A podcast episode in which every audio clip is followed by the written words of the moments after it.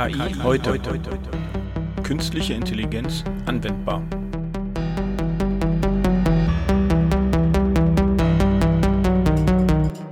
Ja, guten Morgen, Nina. Guten Morgen, Frank. Ja, der Himmel ist gerade bei uns hier so noch ein bisschen bewölkt, noch nicht so. Hm, fehlt mir noch ein bisschen so an der Motivation gerade. Ich glaube, der Himmel bei mir wäre nicht besser motivationsfördernd. Ähm, das ist nur grau in grau. Grau in grau, also naja. Dafür habe ich jetzt gerade einen schönen Artikel vor mir, das finde ich auch ganz schön. Ähm, wir hatten ja schon mal das Thema Anomalieerkennung. Hm?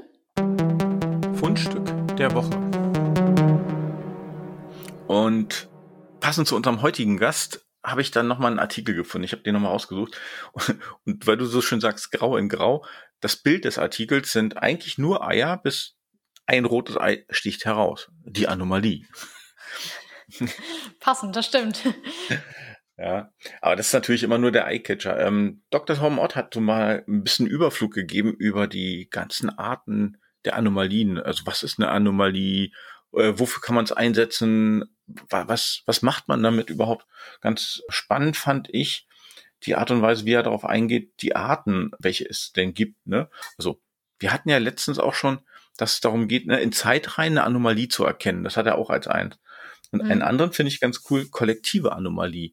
Also, wann ist denn ein Ausreißer wirklich eine Anomalie? Oder ist das nur ein Ausreißer? Eben darauf abzielen, dass eine Anomalie nicht unbedingt was Negatives sein muss, ne? Ja, genau. Und, und nicht nur einer, ne, da muss man nicht sofort reagieren, sondern, da, sag mal, wenn ein Ausreißer ist, ja, dann ist das mal vielleicht passiert. Wenn ja. dann alles andere wieder super funktioniert, vielleicht ist das ja wirklich nur ein Ausreißer gewesen. Keine Ahnung, ein Sensor mal falsche Daten geliefert oder irgendwas. Aber das heißt noch lange nicht, dass die Maschine kaputt ist. Mhm. Also, dass er das erkennen kann, ja, war, war ein Versehen sozusagen, äh, funktioniert aber eigentlich, ähm, sodass vielleicht nochmal ein Ping nicht angekommen ist. Irgendwie so in die Richtung, genau. Oder äh, es kommt ein Ping, kommt beim System nicht an oder bei der Maschine. Hm? Und jetzt ist ein Zeitraum definiert, ich weiß jetzt nicht genau wie lange. Wenn innerhalb der nächsten zwei Minuten nichts ankommt, dann muss eine Meldung rausgehen, hier bitte Achtung, drum kümmern. Mhm. Äh, und wenn aber innerhalb dieses Zeitraums die Maschine irgendwann wieder erreichbar ist, dann ist alles im Lot, dann braucht nichts gemacht werden. Mhm. Ja, genau, das ist so ein, das ist so ein Punkt. Ähm, du hast so einen einzelnen Punkt, der ist vielleicht noch nicht auffällig, weil im Endeffekt geht's ja darum, eigentlich sind alle deine Dashboards, die du hast zum Monitoring, die sind grün. Ja. Weil so einen einzelnen Peak ignorierst du. Jetzt hast du aber vielleicht eine Sammlung von einzelnen Peaks in verschiedenen Systemen, die zusammen dann auf einmal eine Anomalie ergeben. Hm. Ja. Und deswegen, das finde ich so ein bisschen spannend. Der Artikel geht so ein bisschen in äh, ja, Allgemeineinführung und geht dann halt auch ein bisschen rein, wie man mit Machine Learning dort rangehen kann und welche Algorithmen und was man dazu äh, nutzen könnte. Äh, also sprich, das ist schon ja, ein Beispiel dafür, wir haben ja mit Chris damals viel diskutiert, was wir gemacht haben. Und äh, ja, mit dem Thema heute, da gehen wir ja auch nochmal einen Weg. Ne? Also wir versuchen ja heute Anomalien zu erkennen mit dem Elastic Stack. Keine Ahnung, was uns da jetzt erwartet. In der Hinsicht, ähm, glaube ich, ist Kai da jemand, der uns nachher noch weiterhelfen kann. Ja, darauf bin ich auch gespannt. Bei, also der Elastic Stack ist ja eigentlich ja ein Big Data Tool und Machine Learning. Wie passt das zusammen? Das ist das eine, was mich interessiert. Und das andere ist, was macht der genau? Ja? Wo nutzt er die Anomalien eigentlich denn? Also in der Hinsicht äh, finde ich ja, ganz spannend. Also wir verlinken den Artikel wieder. Das ist so, für mich ist das ein schöner ähm, Überblick über Anomalieerkennung, wo man es überall einsetzen kann, was man machen kann. Also lesenswert.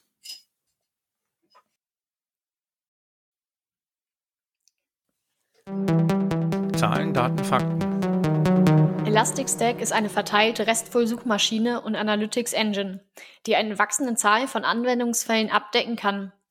Egal, ob es darum geht, die Top-N-Ereignisse in einem Gewirr textbasierter Dokumente zu finden, Sicherheitsereignisse zu analysieren oder Metriken ohne Beschränkungen zu analysieren. Selbst Milliarden Logzeilen sollen kein Problem darstellen und Trends erkennbar machen. Aber wie funktioniert die Anwendung des Elastic Stacks in der Praxis? Tja, und dafür haben wir uns ja einen Gast eingeladen, ne? Ja. Ja, passend zum Thema heute haben wir uns ähm, jemanden ausgesucht, mit dem wir mal quatschen wollen. Das ist der Kai. Hallo Kai. Hallo Frank. Hallo Nina. Hallo Kai. Genau, und zwar, ähm, wir wollen ja mal heute uns ein Tool mal ein bisschen näher anschauen, ein bisschen in die, in die Tiefe rein. Und das Entscheidende daran ist aber, dass wir eigentlich, ähm, wir hätten uns auch natürlich einen Hersteller holen können. Jetzt haben wir aber eher gesagt, wir wollen jemanden haben, der sich damit auskennt, weil er das nämlich einsetzt. Und da kamst du ins Spiel, Kai. weil du bist jetzt schon ein bisschen länger mit dem Elastic Stack unterwegs und dann haben wir gesagt, ja, wen denn nicht fragen, weil dann kriegen wir keine Marketing-Aussagen, sondern wir kriegen jetzt wahre Aussagen, was funktioniert, was geht wirklich. Und das ist ganz cool. In dem Sinne äh, freuen wir uns jetzt mal auf einen, ja, einen spannenden Austausch. Ähm, Elastic Stack kam eigentlich aus der BI-Ecke und ist jetzt immer weiter auch in dem KI-Bereich aktiv. Ähm, hast du mal kurz einen Überblick, äh, was es da so gibt und ähm, was die da so, so anbieten und welche Vorteile die da jetzt mitbringen? Ja, also die Elastic Stack, wie, gesagt, wie du schon sagst, es kommt vom BI her, aber auch in einer anderen Richtung aus dem ganzen Suchbereich. Es wurde mal früher immer so ein bisschen definiert als Suchserver, den man da so ein bisschen hatte. Aufbauen so auf der Lucene Engine, wo das dann damit arbeiten kann. Dann kam Endeffekt dahinterher noch so die äh, Zeitreihen-Datenbank oder das Time-Based Database. Also Zeitreihen-Datenbank hat im Hintergrund und dann auch die wirklich die Events zeitlich zuordnen kann und Daten dazu aufnehmen kann. Analog natürlich auch genau zu den BI-Themen. Und ja, im Laufe der Zeit, ich glaube unter Version 5.6, das müsste jetzt ungefähr drei Jahre her sein, da hat äh, Elastic dann einmal angefangen, sich doch ein bisschen mehr in dem Bereich Machine Learning zu orientieren. Und zwar haben sie damals eine Firma aufgekauft, die hieß damals mal Prevent. Die hatte da schon mal so einen, so einen Ansatz gebaut, nach dem Motto Machine Learning auf dem Elastic Stack zu, zu nehmen und zu bearbeiten. Und haben sich dafür dann so, ein Package dazu gebaut. Damals war es noch ein X-Pack. Und das dann mit in den, so sukzessive in die, in die normalen Stack mit integriert in Elasticsearch. Ja, was haben sie damit gemacht? Grundlage war eigentlich so ein bisschen innerhalb der Zeit rein das primär war, einfach in Anomalien zu finden. Das heißt, gebe Daten rein, baue ein Modell darauf und versuche daraufhin innerhalb dieser, dieser Modelle dann irgendwann mal Anomalien zu finden. Das war so ihr Grund, ihre Grundidee, die sie damals mal gemacht haben und angefangen haben. Und so haben wir sie damals dann auch unserem Projekt, was ich damals betreut hatte, auch okay. verwendet. Kurz, kurz dazwischen geredet, das hast du schon angewendet. Also sprich, diese ähm, Anomalieerkennung im Elastic Stack ähm, hast du jetzt einfach mal genommen und hast gesagt, okay, das ist für mich ein guter Einstieg, um mal mit dem Stack in die Tiefe zu schauen und zu gucken, wie funktioniert das, was funktioniert das. Richtig? Ja, das war teils, teils. Einmal wurden wir so ein bisschen gezwungen, weil wir hatten eine ziemlich große Elasticsearch Installation, hatten eine Menge Daten, hatten eine Menge Dashboards, hatten eine Menge Watcher drauf, die statisch irgendwas ausgewertet haben und im Endeffekt haben wir dann festgemerkt, festgestellt, wir verlieren so ein bisschen die Orientierung da drin. Das ist alles ein bisschen, naja, man weiß, man muss das Ding noch weiter ausbauen, hat aber schon ein schlechtes Bauchgefühl nach dem Motto, können wir das eigentlich noch beherrschen? Und in dem Zeitpunkt kam das gerade mit der Anomalieerkennung hoch und haben gesagt, parallel dazu können wir es ja mal probieren. Vielleicht hilft uns das Tool weiter. Und ja, das hat uns weitergeholfen. Also wir konnten es wirklich praktisch anwenden. Wir haben es an Anomalieerkennung auf Basis von hm. Logdaten gemacht, oder Log Analytics gemacht und konnten dann eigentlich auf unsere ganzen Dashboards, die wir alle hatten, oder die ganzen Watcher, die wir hatten, einfach mal ein bisschen wegpacken, so nach hinten drücken und auch nicht mehr so für jedes Standardteil irgendeinen Watcher zu implementieren, sondern wir haben gesagt, okay, wir gehen auf Basis der Daten und lassen uns ziemlich Near-Time, also im, im Zeitversatz von maximal einer Minute rückwirkend Anomalien berechnen und dort anzeigen. Nach dem Motto, wie beispielsweise auf irgendeiner Logdatei oder, oder eine Summe von Logdateien, die zum Beispiel einer Applikation gehören, äh, analysiert doch mal die Fehler, die auftauchen. Als Log-Level zum Beispiel Error. Und dann hat er angefangen zu sagen, ja, da ist es eine Anomalie, da ist, könnte eine sein. Weil jeder weiß es, jeder kennt Logdaten, die haben immer so einen gewissen Grundsatz, einen Bodensatz an, an Fehleranmeldungen, die so ein bisschen her, hin und her wabern, die relativ un unkritisch sind, aber eben halt bei der Zählung doch mitzählen müssen, würden und wir müssten sie immer wieder statisch äh, die Bedingungen anpassen, dass die halt nicht mitgezählt werden und so haben wir gesagt, okay, nee, lass uns doch einfach mal über die, die Zeit so ein Modell berechnen, wie viel gehören normal dazu und dann sehen wir ja, jetzt haben wir einen Ausschlag zum Beispiel, das ist unnormal. Die Anzahl der Fehler in den letzten fünf Minuten zum Beispiel ist jetzt unnormal. Und das hat funktioniert. So dass wir relativ zeitnah mit, mit den entsprechenden Applikationen, Abverantwortlichen, Domainverantwortlichen reden konnten und auch weil wir IT Operations eingesetzt waren und die dann auch unterstützen konnten bei der Fehler, Fehlerbehebung. Erstmal Lokation, also Fehlersuche, wo tritt der Fehler überhaupt auf? Das konnten wir wunderbar unterstützen, weil wir eben halt gesehen haben, durch die Parameter, die wir auch in den Modellen mitgegeben haben, in welchen Blockdateien tritt er auf. Wir haben auf Basis von Metadaten, die wir damit hatten, auch konnten relativ genau äh, die Fehler finden, lokalisieren, auf, welchem, auf welcher Ebene, auf welchem Server läuft, ist, läuft gerade das Problem und konnten dann schon sagen, ihr habt bei, bei der Applikation auf dem Server, da habt ihr ein Problem mit dem Modul zum Beispiel. Und das in einer verteilten Umgebung, das war relativ angenehm. Zumal wenn man das das Problem, weil das kennen Leute ja auch von großen Unternehmen, gibt eine Trennung zwischen Entwicklungsnetz und Produktionsnetz. Das heißt, Entwickler können in dem Fall, wenn es mal Probleme gibt, nicht ad hoc helfen. Dann werden wieder Logdateien per E-Mail unter die Gegend gekurft, die dann zwei Stunden später ankommen und dann doch die falschen sind. Insofern waren wir dann doch relativ schnell da. Zumal wir eben halt im Nokia Operations Center gearbeitet haben und bei Problemen beziehungsweise bei, bei Fehlern oder Eskalationen, die auch eine große Außenwirkung hatten im Kundenbereich. Und das sollte natürlich so kurz wie möglich sein. Und ja, und die Tools haben uns in dem Fall auch, auch geholfen.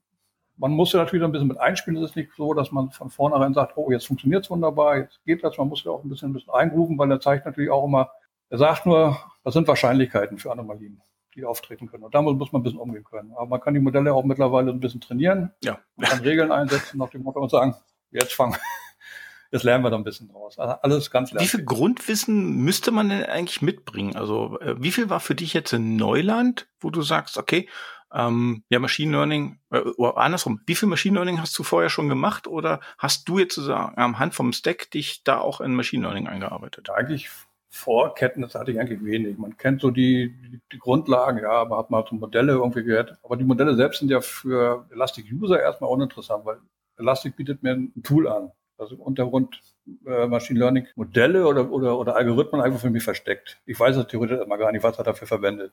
Einzige, was ich wissen muss, ich muss meine Daten ein bisschen kennen. Das sollte ich schon, sollte ich schon tun. Ich sollte auch wissen, in welche Richtung und welchen Parameter, in welche Dimension möchte ich dann eigentlich meine Daten auswerten. Und dann ist diese, diese Einstiegshürde eigentlich relativ gering bei Elastic. Einfach machen. Einfach gucken, was passiert. Dann hat man gehört, bei Gleiche, man kann von, von den Ergebnissen, die er einen anzeigt, direkt wieder auf seine originalen Rohdaten springen und sich dann auch da anzeigen lassen und gucken, ist das wirklich eine Anomalie? Ja, nein. Dann kriegt man auch Verständnis dafür. Man kann so ein bisschen ja, ich sage mal das Bauchgefühl, es muss ein bisschen stimmen, ohne mal, ohne ganz große Theorie zu haben oder irgendwie verkopft daran zu gehen, sondern einfach mal gucken, ja, das macht er für mich. Es ist erstmal, man fängt erstmal mit, mit relativ einfachen Funktionen an, das heißt, er zählt um ein bisschen Zeiteinheiten, Time Buckets, wir haben mal fünf Minuten genommen, fängt er an, die, die Fehler zusammenzuzählen und vergleicht mit soll ist. Aber der, allein der Ist-Vergleich, den Ist zu berechnen, das macht ihn aus der Historie heraus, aus seinen Modellen heraus, man kann ihn eingeben, wie viele Tage rückwirkend willst du dein Modell berücksichtigt haben und, und, und. Und dann schreibt das permanent mit. Macht einen Realtime-Job draus, wenn die neuen Daten einkommen, läuft er, glaube ich, das sind ungefähr 30, alle 30 Sekunden, analysiert er das mal und sagt, okay, ich könnte hier eine Anomalie haben, die ist schon fix, ja, nein, der Wert. Auch das wird sich mit der Zeit ändern, aber man kann halt mal sehen, wie das System dann arbeitet. Dann, nähert man sich dem so ein bisschen an. Also das auf einer relativ einfachen Ebene. Mittlerweile sind die Modelle ein bisschen anders oder noch erweitert worden. Man hat natürlich auch alle anderen Machine Learning oder KI-Elemente oder KI-Methoden implementiert mittlerweile und kann auch da so ein bisschen gucken. Wenn man die natürlich benutzt, sollte man so ein bisschen wissen, was Rektionsanalysen sind und alles die anderen Sachen, die noch dazu gehören. Die sollte man dann schon ein bisschen kennen, aber auch nur ein bisschen, weil äh, Elastic nimmt einem natürlich einige Sachen ab. Man kommt so tief gar nicht rein in die in die Algorithmen, dass man sich, sich so konfigurieren kann. Man kann sich ja recht viel konfigurieren. Ähm, welchem Problem kann es denn dadurch eigentlich kommen, wenn man Elastic einsetzt? In welchem, in welchem Bereich Probleme bekommen? Allgemein im gesamten Einsatz. Also wenn ich, ich gebe ja Daten rein, gibt es da irgendwie Probleme, wenn ich das ja nachher doch nicht das rausbekomme, was ich eigentlich äh, haben wollte? Man arbeitet ja erstmal, erstmal generell arbeitet man so auf den, auf den Rohdaten, man verändert sie aber nicht. Insofern habe ich immer die völlige Freiheit, mir Modelle hinzulegen, so wie ich sie, sie möchte. Das heißt, ich lasse einfach ein Modell rechnen. Elastic, die Architektur von Elastic äh, lässt zu, dass man, wenn man ein Cluster von Knoten hat oder mehrere Knoten hat, ein Knoten sagt, okay, Knoten, du bist für Machine Learning zuständig. Das heißt, der nimmt die ganze Last auf. Das ist die Ressource, die auch für Machine Learning arbeitet und dann lasse ich ihn einfach arbeiten. So haben wir auch angefangen. Wir haben einfach mehrere Modelle parallel daneben gelegt, weil wir gar nicht wussten, wie, wie kommen wir jetzt daran mit dem Problem. Und dann haben wir uns gesagt, jetzt gucken wir danach, wie es, wie es, welches Modell oder welche Konfiguration passt für uns am besten. Und ja, wir haben auch das, den Fehler gemacht, nach dem Motto, machen wir das ganz große Analysemodell, fahren wir mal. Ja, dann braucht auch so ein großer, großer ausgebauter Server mal drei, vier Tage, bis das Modell steht. Haben wir dann gemerkt, ja, suboptimal, weil wir mit Ergebnissen nicht viel anfangen konnten. Dann haben wir uns gesagt, okay, wir nehmen nicht den großen, wir machen zwei, zwei Modelle pro Fachdomäne, sodass wir insgesamt 14 Modelle hatten, die für uns einfach liefen. Aber das ist dann so eine Erfahrungswelt, die man machen muss. Aber es kostet eigentlich, ja, ich sag mal, nur noch Zeit. Man hat nicht so den, den, den großen, äh, die großen Probleme. Beim Arbeit auf die Daten bleiben, bleiben wir da, die bleiben, bleiben wir liegen. Die Modelle selbst speichert ja in anderen Indizes in Elastic. Und wenn sie eigentlich passen, wirft man sie wieder weg und baut sie ja Neues. Da die Modelle selbst ja als JSON-Objekt irgendwo per Definition irgendwo liegen, kann ich sie von A nach B tragen, macht ein bisschen anpassen. Man kann in den Sourcen ein bisschen mehr Parameter setzen als über den Wizard, den Elastic anbietet, sodass man da auch ein bisschen mehr vielleicht Kenntnisse haben müsste, was das die Algorithmen oder die KI-Modelle im Hintergrund wirklich brauchen oder wie die, wie die aufgebaut sind. Aber damit kommt man dann erstmal klar. Also wie was mal klar kommen. Das hängt natürlich immer davon an, welchen Anwendungsfall habe ich denn überhaupt. Wir von unseren Logdaten waren relativ einfach gestrickt, sage ich mal. Wir haben meistens gezählt, Ausreißer nach oben und Ausreißer nach unten gesucht zum Beispiel. Oder wir haben gesucht nach dem Motto seltenes Vorkommen. Das geht dann auch in den Bereich Sicherheit nach dem Motto, welche URL wird sehr selten aufgerufen, steht da irgendwo Admin mit bei, ist der Aufruf vielleicht nachts um zwei passiert, dann könnte man ja denken, ja, da ist eigentlich nicht so gewollt, könnte also eine Anomalie sein. Erstmal, aber sonst, wir agieren mit relativ wenigen Funktionen auf diesen Modellen ausgekommen erstmal. Aber das hängt natürlich von Anwendungsfällen an. Da ist Elastic natürlich auch wieder groß. Mhm. Ähm, du hast vorhin gerade auch gesagt, bei dem großen Datenschatz äh, war es für euch schwierig nachzuvollziehen, äh, ob das jetzt richtig ist oder falsch. Ähm, Habe ich jetzt richtig verstanden? Ihr, ihr, habt das nachher kleiner gemacht, ihr habt kleinere äh, Datasets gebildet und habt mit denen sozusagen das Modell gelernt, um dann zu prüfen, das, was rauskommt, ist das denn valide ja. oder nicht? Genau das haben wir gemacht. Wir haben, sind runtergegangen und zu sagen, okay, wir haben, kann das in Elastic natürlich definieren, so ein Datafeed zu definieren, da ist eine Query dahinter nach dem Motto, welche Daten gehen überhaupt ins Modell rein? Welche Daten werden von den großen Indizes, die man hat, eigentlich berücksichtigt? Man muss ja nicht alle nehmen. Man muss also keine Sternabfrage machen, sondern sagt, okay, wir haben welche genommen, zum Beispiel, dass wir gesagt haben, wir möchten nur Log-Level-Error haben zum Beispiel. Dafür haben die Log-Daten ja vorher normalisiert. Das heißt, alle, alle unterschiedlichen Ausprägungen von Error, also Fehler, E, fatal oder so, wurde bei uns auf Error gemappt, so dass wir auch die Daten richtig im, im Kontext hatten. Und dann haben wir gesagt, die möchten wir noch haben. Dann muss ich nicht mehr alle mit reinpacken, weil wir reden von Terabytes, die wir durch die Gegend spielen und jagen damit. Und das haben wir natürlich uns ein bisschen eingeschränkt, dann bleibt das Modell auch ein bisschen kleiner. Andererseits haben wir es gemacht für Access Logs nach dem Motto, ich möchte nicht wissen, wie viel, wie viel 200er äh, Rücker kurz kamen, sondern für uns waren die interessanten 400er oder 500er Fehlerbereiche, die waren nur für uns interessant. Alle anderen Sachen lassen, lassen wir bisschen außen vor und können dann daraufhin auch das, das Modell kleiner bauen, weil er zählt dann nur die, die Fehler zum Beispiel oder berücksichtigt sie nur. Wenn ich aber natürlich hingehe und sage, okay, gerade diese andere Geschichte, welche URL wird aufgerufen, gibt es da irgendwelche Admin-URLs, die eigentlich nicht aufgerufen werden sollen, also so eine, so eine Rar- oder Seltenheitsfunktion, dann muss ich natürlich auch dementsprechend das, das Dataset anpassen, dass alle reingehen. Und interessant ist natürlich in dem Fall, äh, ich mache eine, ich rufe eine Admin-URL auf mit einer Admin-Kennung und habe hab einen 200er dahinter.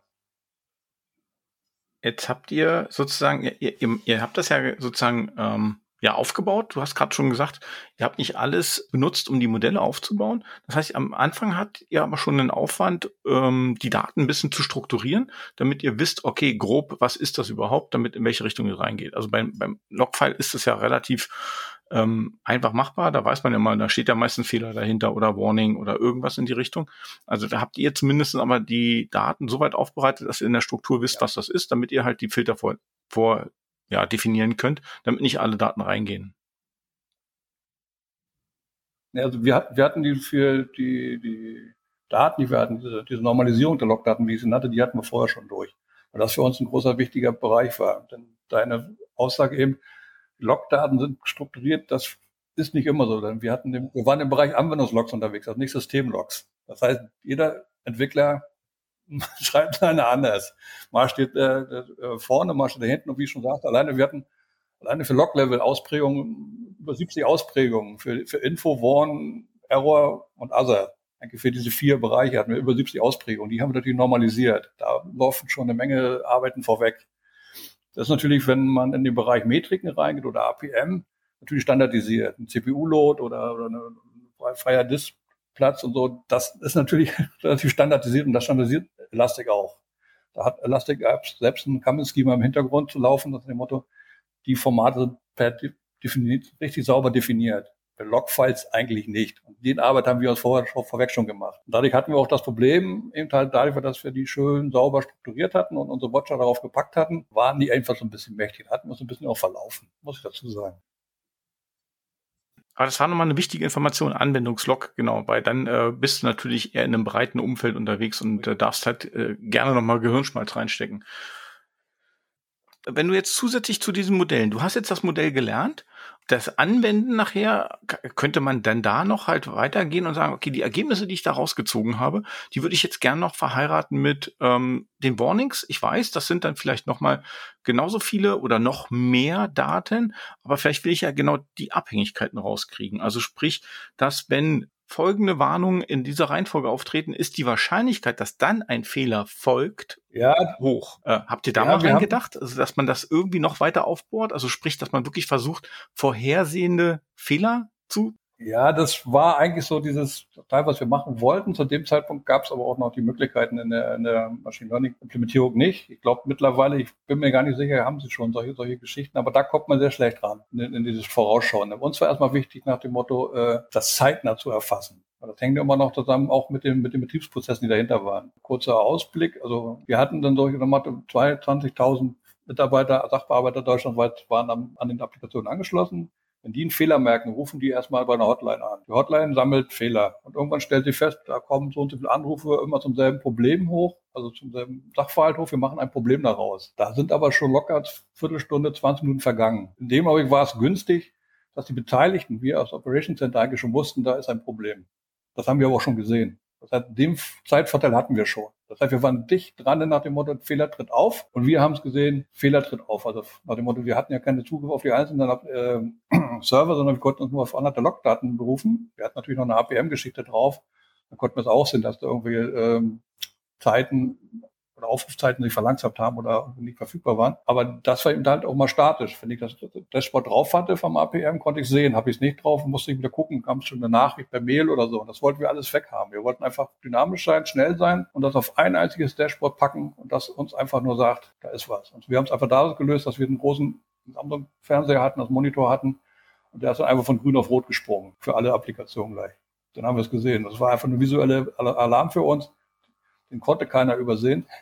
Und damit haben wir dann schon unser Augenmerk gepackt und konnten dann auf Basis unserer Metadaten, die wir sehen konnten, wo jetzt die Anomalie ist, einfach nur ein paar Zahlen, die auf dem, auf dem, auf dem Desktop lagen und ein paar, zwei, drei Ausschriften, konnten wir dann schon uns auf, das, auf die richtigen Fehlerursachen beziehungsweise die Applikation, die das, Fehler verursacht haben, konzentrieren.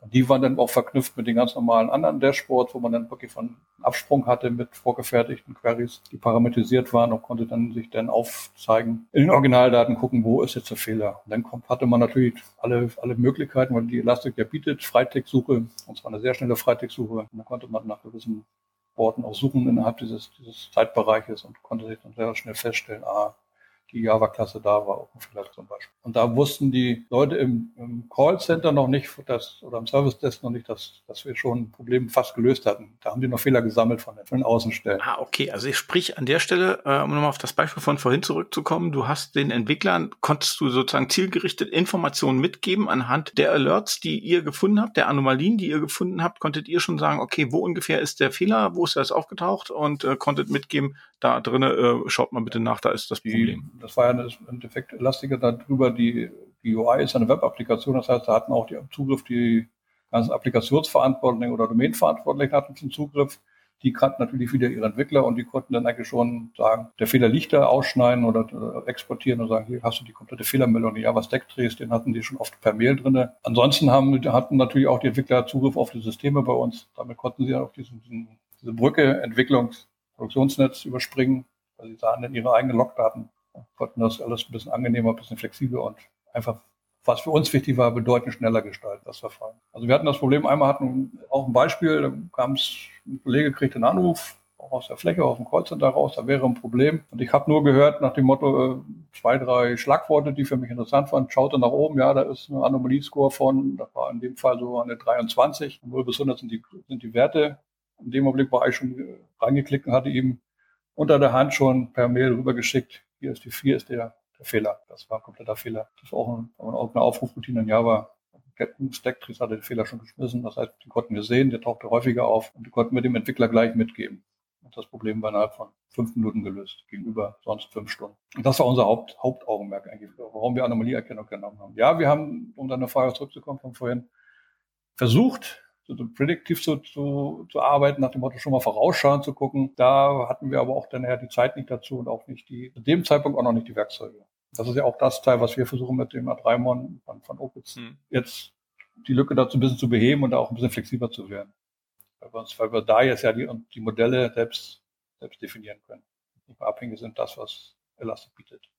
Genau, wer sich gerade fragt, was Kai mit A3-Mon meint, hört nochmal in unsere erste Folge mit rein, die wir mit Chris gemacht haben zur Anomalieerkennung. Genau das Stimmt, ist es. Da haben wir genau darüber schon mal gequatscht. Ich möchte auch in dem Fall auch auf das Podcast von, von Tassia verweisen, weil Tassia dafür uns die Theorie im Hintergrund baut für A3-Mon, damit wir wissen, was die Modelle eigentlich wirklich im Hintergrund tun.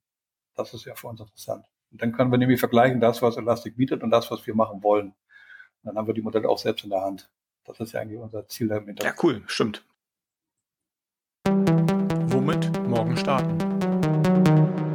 Kai, jetzt hast du ja uns ganz viel erzählt, was es Elastic alles bietet. Ähm, wenn ich jetzt damit anfangen würde, wo würdest du, was würdest du mir empfehlen, womit ich morgen starten sollte? Wenn du dich für Elastic interessiert, womit du das morgen für starten solltest?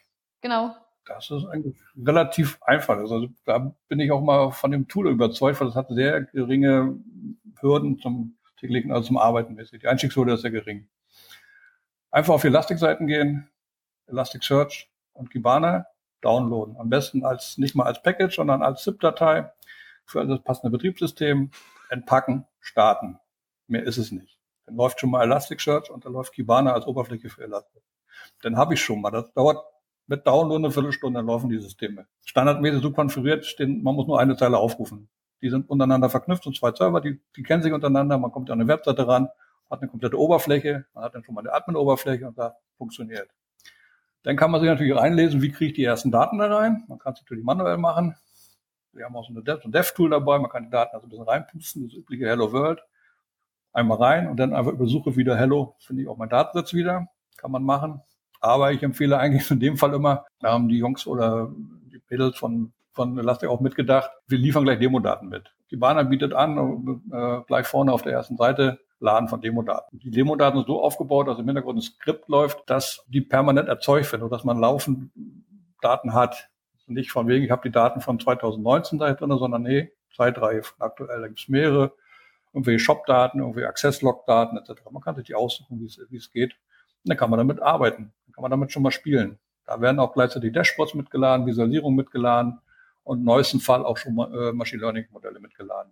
Dann habe ich schon mal die Daten da und kann damit gucken, was will ich machen, was will ich, wie will ich damit arbeiten. Man kann eigentlich nichts falsch machen. Aber da ist diese Hürde, die Einstiegshürde sehr gering und man kann dann damit sofort, sofort loslegen. Und wenn man dann will, das ist immer den, äh, den, Use Case kennst du auch bei mir. Ich habe jemanden ein, man lädt dann noch was vom Elastic Stack dazu, hier Logstash dazu. Und ich habe, äh, das kann mal angelegt, was kann jeder andere auch tun, mal bei Twitter sich so einen Entwickler-Account mal anlegen, dann bietet Logstash an, nach dem Motto, ich habe eine, eine Schnittstelle zu Twitter und kann den Twitter-Stream auslesen. Und habe dann genug Daten drinne, die live reinkommen, die kann ich nach Lust und Laune aus, auswerten, wie ich möchte. Kann da auch meine Machine Learning Jobs drauflaufen lassen, wenn ich möchte, wenn ich welche habe. Also da kann ich ganz viel tun. Das ist für mich so die, die Maßgabe. Da kommen sehr viele Daten sehr schnell rein. Dafür ist Elastic ja auch gemacht und dann läuft das. Das läuft alles noch auf einem normalen PC. Wenn ich natürlich jetzt eine ungünstige Query wieder absetze gegen, gegen Twitter zum Beispiel als Keyword, man kann gewisse Keywords ausfiltern, dann äh, wird es natürlich ein bisschen mehr, aber man kann so ein bisschen rumspielen und kann dann auch so aktuellen Trends und Hashtags da sich da mal anzeigen lassen. Und man kann mal staunen, wie viel Datenfelder zum Beispiel Twitter hat. Das waren über, über 1000. Wusste ja auch nicht für eine kurze Textnachricht haben die irgendwie tausend Attribute, so dass man alles mögliche auswerten kann. Dann und dann kann man damit anfangen. Da gibt es ordentlich für, für Elastic gibt es eine ganze Menge YouTube-Videos, die man äh, hat, hat, Webinare, die aufgezeichnet sind. Man findet auch viele Sachen in irgendwelchen Blogs.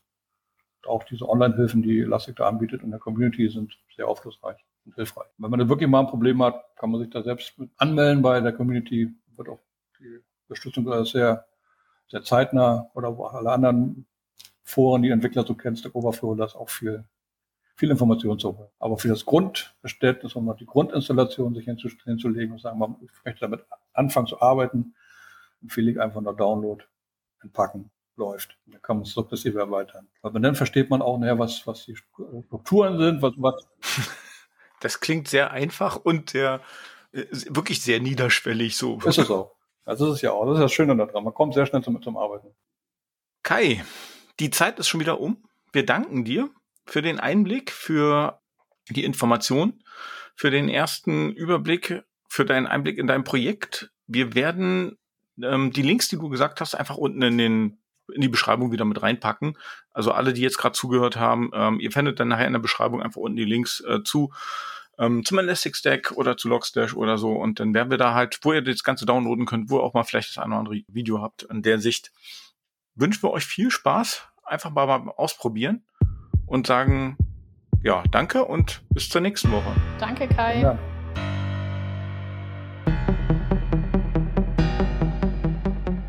KI, heute. heute. Künstliche Intelligenz anwendbar.